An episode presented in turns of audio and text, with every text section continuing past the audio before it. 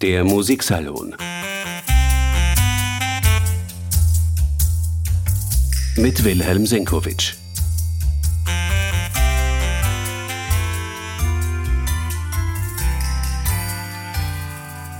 Zwei Gedenktage für Komponisten der silbernen Operettenära gibt es diese Woche. Vor genau 70 Jahren, am 10. Jänner 1954, starb am Bodensee Fred Raymond. Am Tag darauf in Bad Ischl Oskar Strauß. Zwei Wiener Komponisten, die manch bunten Beitrag zur großen Konfetti-Parade der silbernen Operette geleistet haben. Herzlich willkommen im Musiksalon.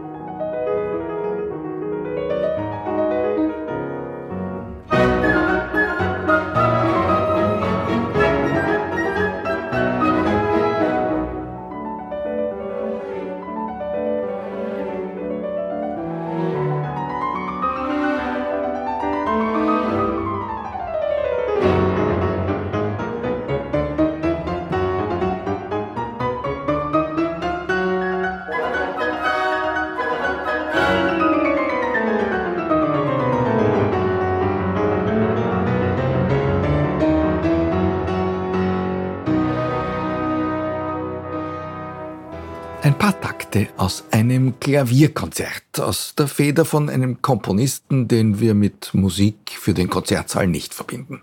Oskar Strauß. Tatsächlich hat er in jungen Jahren auch Konzertmusik komponiert, vor allem unter dem Einfluss seines Kompositionslehrers Max Bruch. Der hatte ja mit der leichten Musik gar nichts am Hut, ganz im Gegenteil, er hat sie verachtet und immer versucht, seinen Zöglingen auch auszutreiben was ihm im Fall von Oskar Strauß und Gottlob nicht geglückt ist.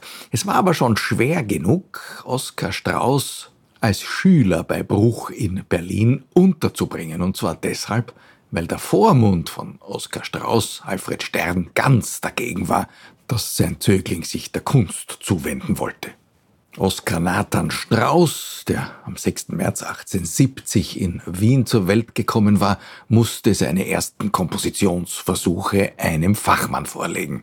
Ein Freund der Familie war niemand geringerer als der strenge Musikkritiker Eduard Hanslick.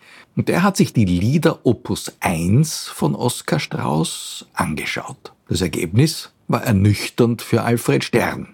Sein Zögling sei sehr talentiert, beschied ihm der strenge Hanslick, und somit steht der Presse-Musikkritiker am Beginn einer der brillantesten Operettenkarrieren des 20. Jahrhunderts. Oskar Strauß hat zunächst einmal die Ochsentour absolviert. Er war Kapellmeister, wie sich's gehört, hat er in der Provinz begonnen. Teplitz, Schönau und Mainz waren Stationen, eine kurze Zeit sogar Assistent bei Gustav Mahler in seiner damaligen Kapellmeisterposition in Hamburg. Es gab dann auch einen ersten und einzigen Opernversuch von Oskar Strauß. Da war er dann schon näher an Wien herangerückt. In Pressburg wurde ein Stück uraufgeführt, aber ohne besonderes Echo. Längst hat es dem Komponisten das Kabarett angetan. Das Überbrettel von Ernst von Wolzogen, eine Zeit lang auch eine Bühne für den jungen Arnold Schönberg. Die hat das Parodistengehen bei Oskar Strauß provoziert. Der Meister der frechen, schwungvollen Gesangsnummern war erstmals gefordert. Entsprechend parodistisch nimmt sich auch der erste Operettenerfolg von Oskar Strauß aus, die lustigen Nibelungen, 1904 uraufgeführt und keineswegs nur, wie man beim Titel vermuten könnte, eine Parodie auf Richard Wagner und seinen Ring des Nibelungen. Da geht es ganz nach dem Vorbild des Operettenerfinders Jacques Offenbach politisch zu. Natürlich nicht gegen die Pariser Machthaber, sondern jene in Berlin. Es geht um die Zeit Wilhelms II. und um den Militarismus ganz im Allgemeinen. Und was Wagner betrifft, Hand aufs Herz, wer kennt sich denn so wirklich aus, was da passiert zwischen Siegfried, Gunther und Brünnhilde im Finale des ersten Aufzugs der Götterdämmerung? Vielleicht können ja die lustigen Nibelungen ein bisschen Aufschluss geben.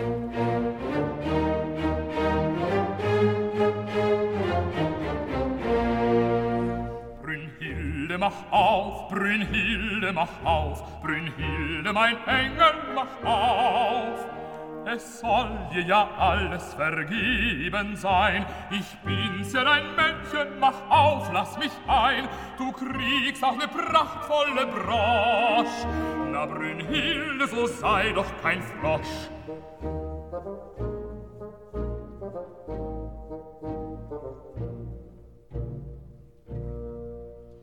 Brünnhilde, mach auf, Brünnhilde, mach auf, Brünnhilde, zum Teufel, mach auf! Du Memme, du Feigling, du hast ja bloß Angst, ich verstehe ja vollkommen, warum du so bangst, denn jetzt gibt's was Ekliges drauf. Brünnhilde, zum Teufel, mach auf!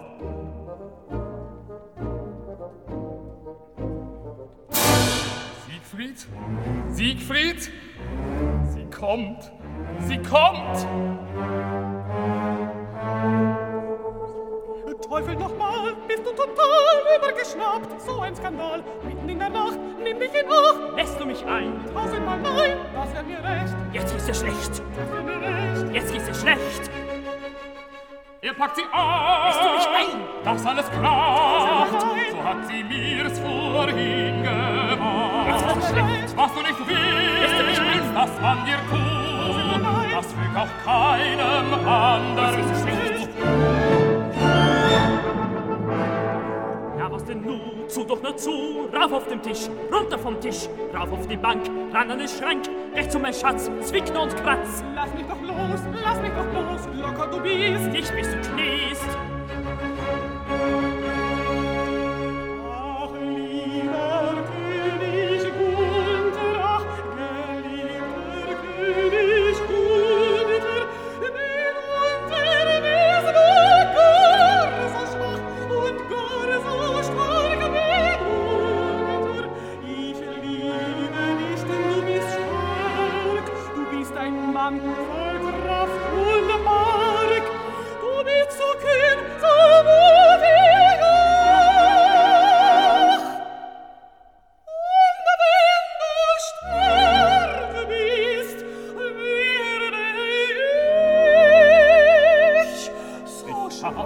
Hier im Dunkeln rum, für wahr, es ist kein Gaudium. Ich traue dem Halunken nicht, er tut noch mehr als seine Pflicht. Ich löse ihn ab, mich hält nichts mehr, wenn's bloß nicht so stockfinster wär.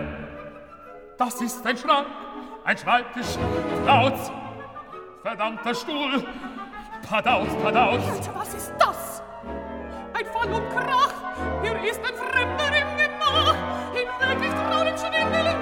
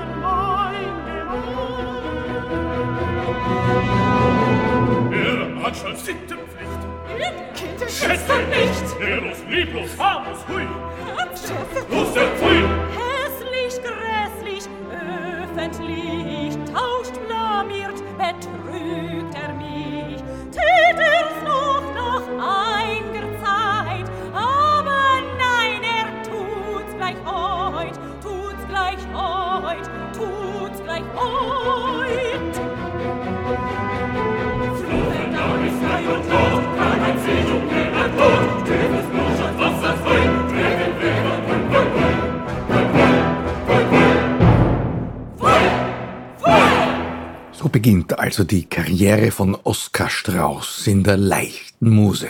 Frech, mit einer richtigen Offenbachiade, wenn man so will. Der eigentliche Durchbruch kam im Jahr 1907, also drei Jahre nach den lustigen Nibelungen. Im Wiener Karltheater hatte ein Walzertraum Premiere. Kritisch hintergründig ist auch dieses Stück. Es nimmt die deutsche Politik auf die Schaufel. Aber man hört auch, dass Oskar Strauß imstande war, einschmeichelnde Walzermelodien zu schreiben und die haben den Welterfolg seines Walzertraum letztendlich besiegelt. In der ersten Spielzeit erlebte der Walzertraum mehr Aufführungen in Wien als Franz Lehers zwei Jahre ältere lustige Witwe. Das will ja wirklich etwas heißen. Kann nicht widerstehen, dieser Walzer, wie das lockt. Wie im Kreis scheint sich zu drehen und beinahe der Atem stockt. Nein, man kann nicht widerstehen, dieser Walzer, wie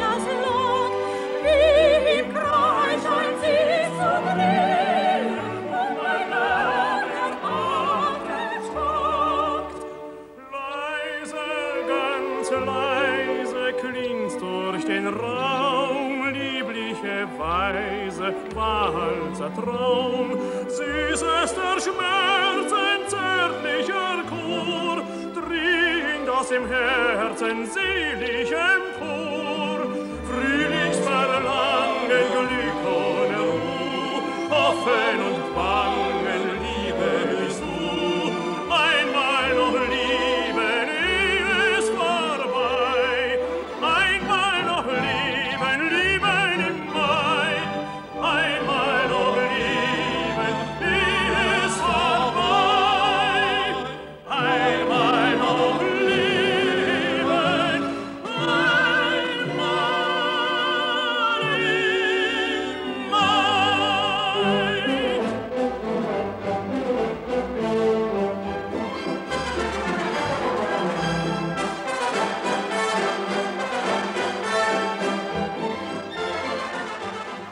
Dermaßen erfolgreich sollte Oskar Strauß nie wieder sein, aber er war fortan einer der beliebtesten zeitgenössischen Unterhaltungskomponisten.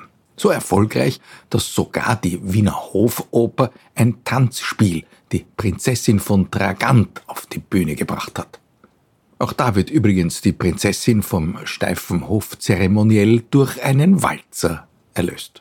Es folgen an die 50 Bühnenwerke.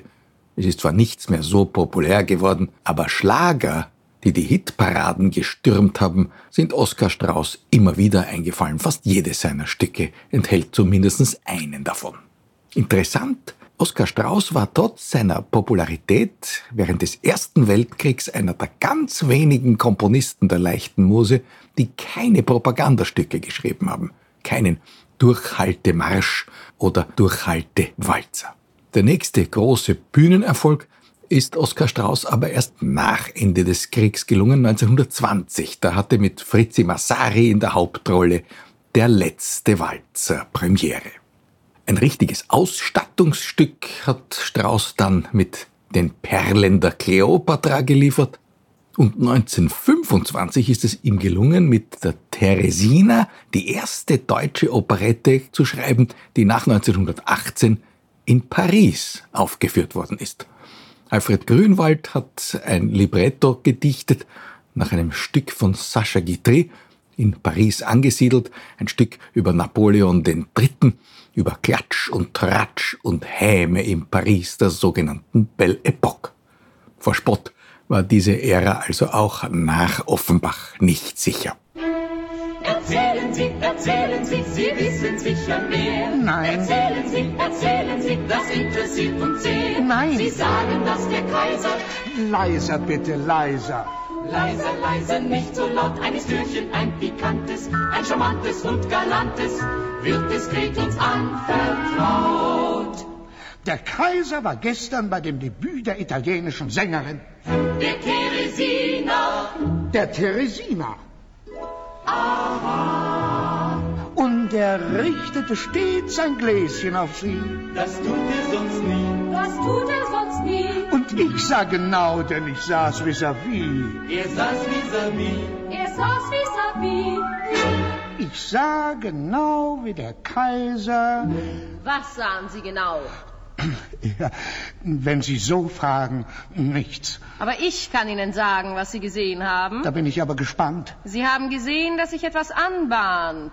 Und damit es sich weiter bahnt, habe ich die Teresina heute hierher gebeten für ein Privatkonzert. Oh. Damit der Kaiser, mein Bruder, sie nochmals hört. Genial.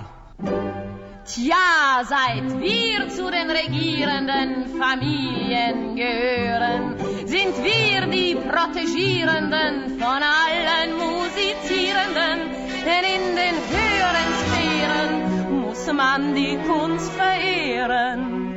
Den König zieht's zum Sänger hin, den Kaiser zu der Sängerin.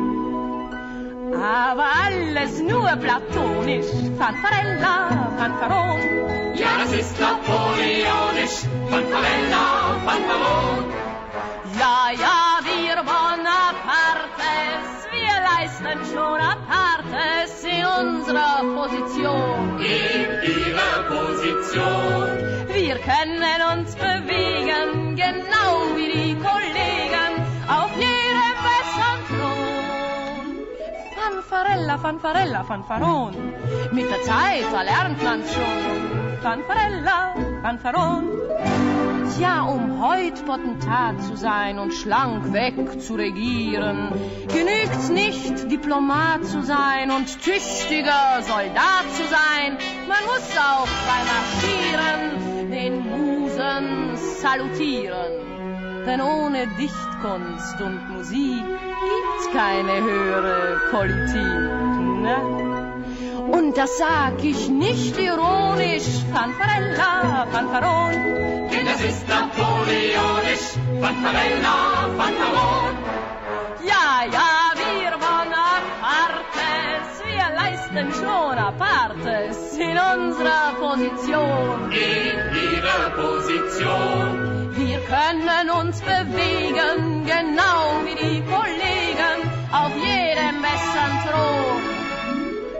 Fanfarella, Fanfarella, Fanfaron. Mit der Zeit erlernt man's schon. Fanfarella, Fanfaron.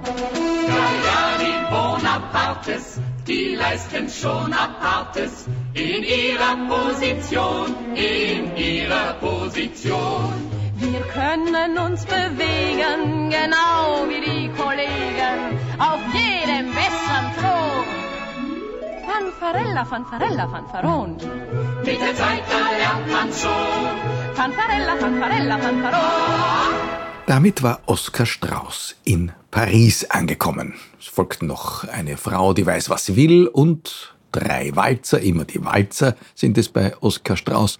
Und bei der Machtübernahme der Nationalsozialisten in Deutschland war Oskar Strauß also in Sicherheit und es gelang ihm dann, über Paris und London in die USA zu emigrieren und dort konnte er sich mit Filmmusik gut über Wasser halten. In Deutschland und bald auch im angeschlossenen Österreich war ein großer Teil der zuvor ungemein erfolgreichen U-Musik verboten. Man hat sich beholfen mit Werken von Komponisten nicht jüdischer Herkunft. Die waren politisch zum Teil auch verdächtig groß geworden auf dem Humus des frechen, oft subversiven Kabarets, aber sie konnten auch völlig harmlose musikalische Scherze liefern, die nur was den guten Geschmack betrifft, teils unter der Gürtellinie angesiedelt waren.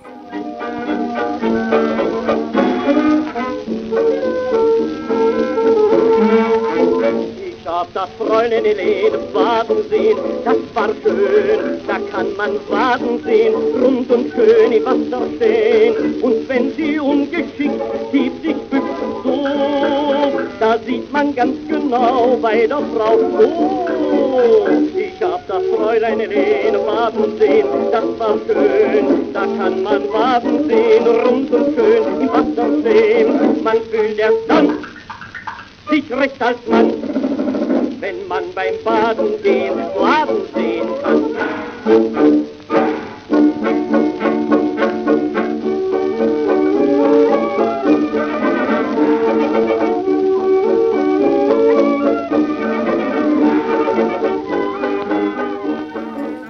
Fräulein Helene, einer der berühmtesten Schlager aus der Feder des Wieners Fred Raymond, der am 20. April 1900 in Wien als Friedrich Raimund Wessely geboren worden ist. Er war ein Spross einer böhmischen Musikerfamilie, aber auf Wunsch des Vaters sollte er eigentlich eine Laufbahn in der Nationalbank anstreben. Aber die leichte Muse hatte es Friedrich Raimund Wessely alias Fred Raymond angetan. Er singt als Chansonnier seine eigenen Lieder am Flügel in diversen Kabarets und Fritz Grünbaum entdeckt ihn und fördert ihn. Er bestellt bei Raymond eine kleine Revue rund um den Schlager Ich hab das Fräulein Helle im Baden sehen, die sofort ein Riesenerfolg ist. Raymond liefert dann Melodien am laufenden Band. Besonders populär wurde Ich hab mein Herz in Heidelberg verloren. Ein Welthit, den Raymond allerdings für 300 Mark an den Verlag verkauft hat. Das war damals zwar viel Geld, aber der Verlag konnte mit dem Schlager natürlich unendlich viel mehr verdienen. Also, man wusste Rat, wie um das Fräulein Helene hat Raymond auch um das Herz, das er in Heidelberg verloren hatte, eine ganze Revue komponiert. Ein Singspiel, genau wie es hieß, in der Volksoper in Wien 1927 uraufgeführt und über 700 Mal quasi en suite gespielt. Ein besonderer Kassenschlager. Der Erfolg hat es Raymond ermöglicht, ins Herz der damaligen Unterhaltungsindustrie zu übersiedeln. Nach Berlin. Und am Metropoltheater dort hat er etliche Erfolge feiern konnte. Wermutstropfen in der Geschichte. Die Erfolgsserie Raymonds beginnt mit Lauf ins Glück im Jahr 1934 also nachdem alle jüdischen Operetten- und Schlagerkomponisten und die Librettisten fliehen mussten. Den Höhepunkt erreichte Raymond mit Maske in Blau, der berühmteste Titel aus seiner Operettenliste. 1937 gleich sieben Nummern waren da Hitparaden verdächtig.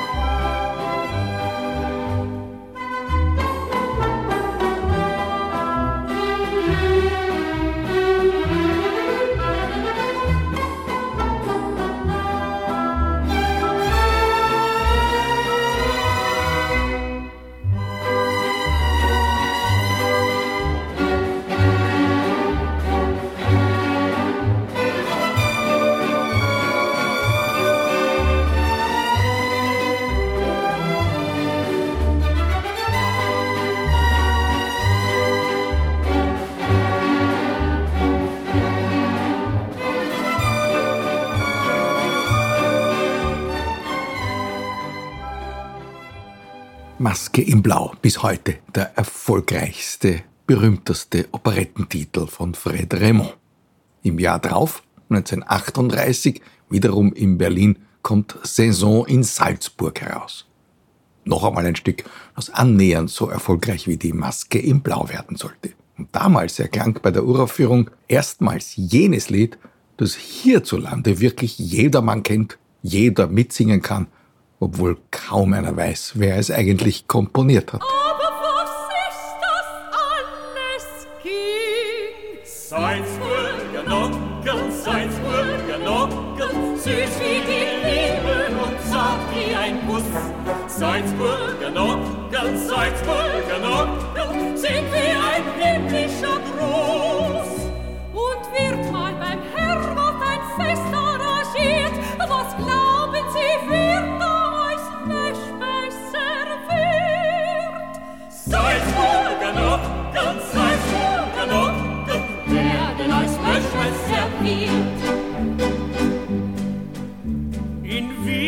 bekanntlich das Schnitzel zu Haus. In Leipzig, da gibt's allerlei. Aus München, da führt man das Kind aus. In Nürnberg erfand man das Ei. Aus Frankfurt, da kommen die Würste her. In Königsberg schätzt man die Klopse so sehr. Und Redesheimerei hat seinen goldenen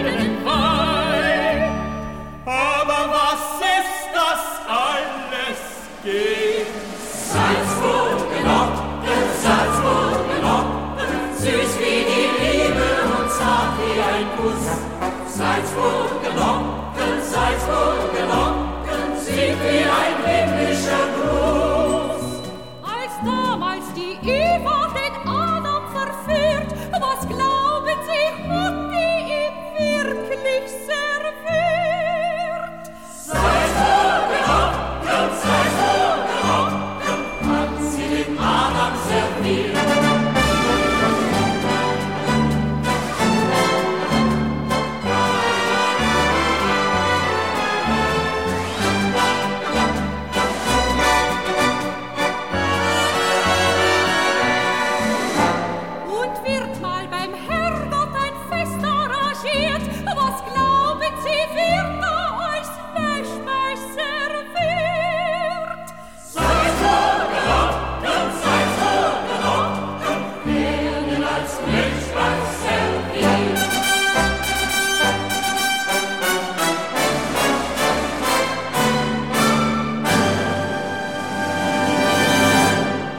Liedern wie diesen ist Fred Raymond populär geworden. Nicht populär genug allerdings, dass er nicht von den Nationalsozialisten zum Militärdienst eingezogen worden wäre.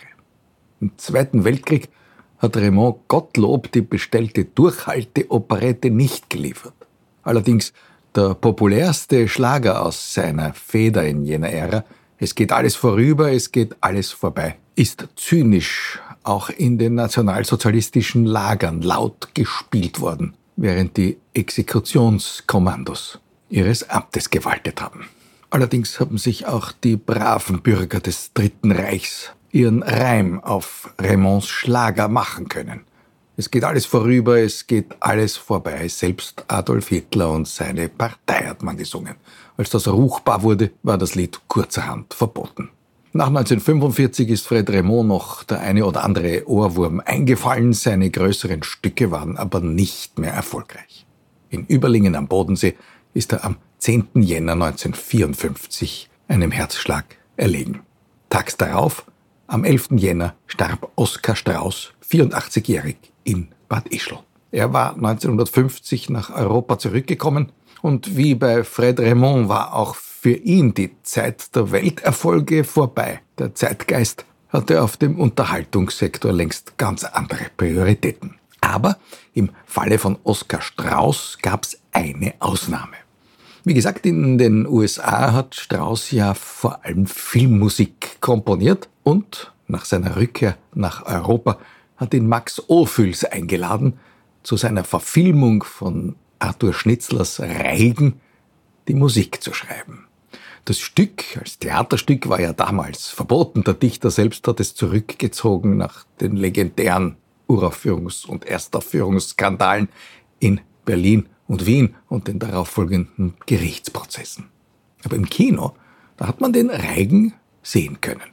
Und der Walzer von Oskar Strauß ist seither als Ohrwurm berühmt geblieben. Übrigens hat Strauß Schnitzler gekannt und mit ihm des Öfteren über mögliche Vertonungen seiner Stücke gesprochen. Und einen Schnitzlertext hat Oskar Strauß tatsächlich als Libretto verwendet, das Puppenspiel Der tapfere Kassian. Aber erst mit dem Reigenwalzer hat die Welt Schnitzler und Oskar Strauß gleichermaßen assoziiert.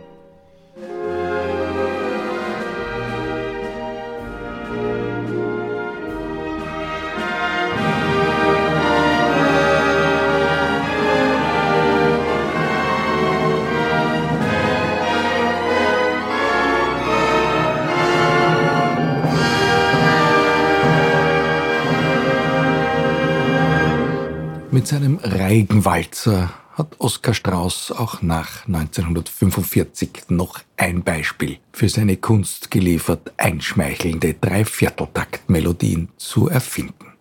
Damit danke für heute, bis zum nächsten Mal. Der Musiksalon mit Wilhelm Senkowitsch.